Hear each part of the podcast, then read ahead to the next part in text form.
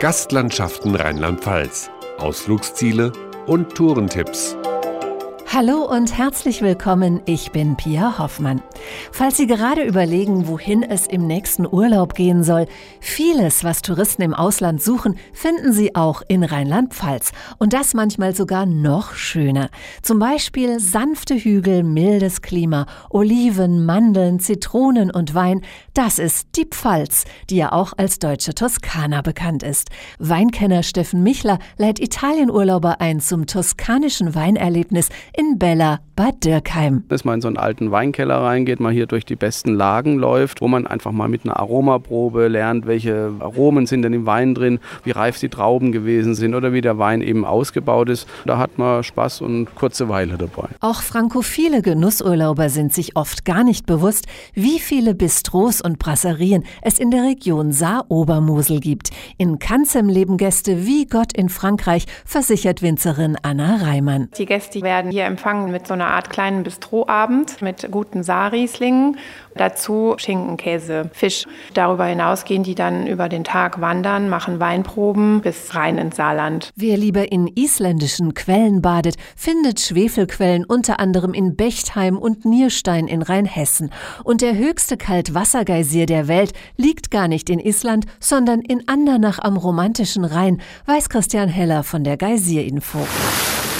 Sie sehen vor sich eine sehr große Fontäne. Der Geysir bricht bis zu 60 Meter hoch aus, wenn es windstill ist. Was Sie vor sich sehen, das ist im Wesentlichen das Wasser. Wenn Sie etwas näher rangehen, können Sie diese Kohlendioxid-Gasbläschen sehen, zerplatzen in der Luft. Man riecht es auch etwas.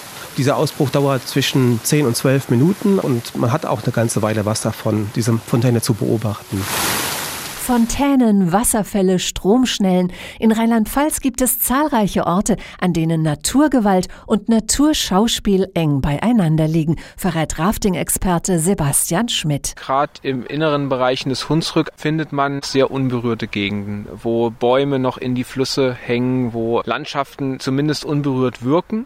Gerade hier auch im Nahland findet man Landschaften, die man so in Deutschland nicht vermuten würde, wie den Roten Fels, wo wir manchmal die Rückmeldung bekommen, das sieht ja aus wie Kanada. Der Roten Fels gilt als höchste Felswand zwischen den Alpen und Skandinavien. Und bei Rotalben in der Südpfalz ragen bizarre rote Felsformationen empor.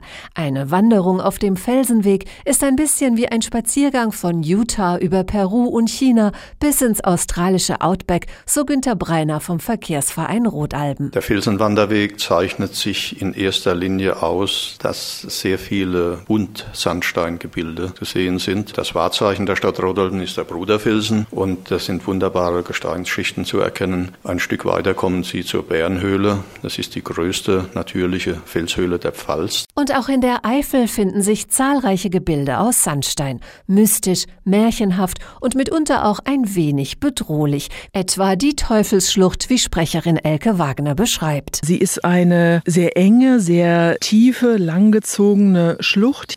Die Felswände der Teufelsschlucht sind rund 30 Meter hoch. Man merkt, wenn man hinuntersteigt, wie sich die Temperatur verändert. Es ist unten sehr kühl und feucht am Grund der Schlucht.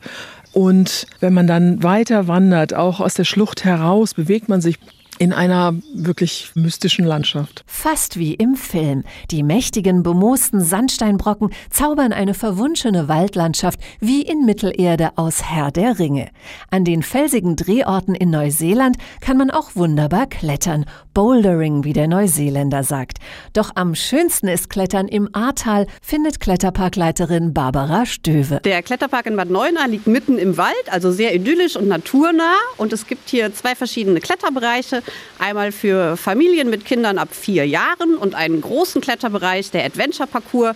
Das Besondere hier im Park ist die Megaseilbahn. Das gibt es nicht in jedem Park. Die ist besonders lang. Man rutscht also 450 Meter über eine Freifläche und kann den Ausblick genießen. Ein bisschen wie in den Seilbahnen in Österreich und der Schweiz. Wer keine Höhenangst hat, kann sich auch zu Fuß über schwankende Hängeseilbrücken wagen. In Costa Rica zum Beispiel oder in China. Doch eine der spektakulärsten Fußgängerseilbrücken ist die Geierlei im Hunsrück. Julia Dillon hat sie überquert. Das war schon sehr spannend. Das ist ja schon eine enorme Höhe. Ich meine 100 Meter hoch etwa. Über eine Länge von 360 Metern geht das. Und das schwankt dann in der Mitte der Brücke schon ganz schön. Wenn da auch ein paar Leute drauf sind und sich bewegen. Da gehört schon ein bisschen Mut dazu, da drüber zu laufen. Darunter das dicht bewaldete Mörsdorfer Bachtal.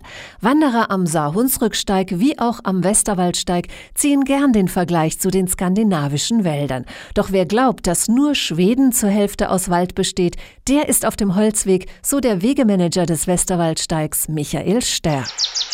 Wir sind hier etwa bei 50 Prozent Bewaldung und der Wald ist ja eigentlich ein Lebensraum, der noch sehr, sehr ursprünglich ist. Der Wald wird von uns naturnah bewirtschaftet seit Generationen, ein Ort der Ruhe.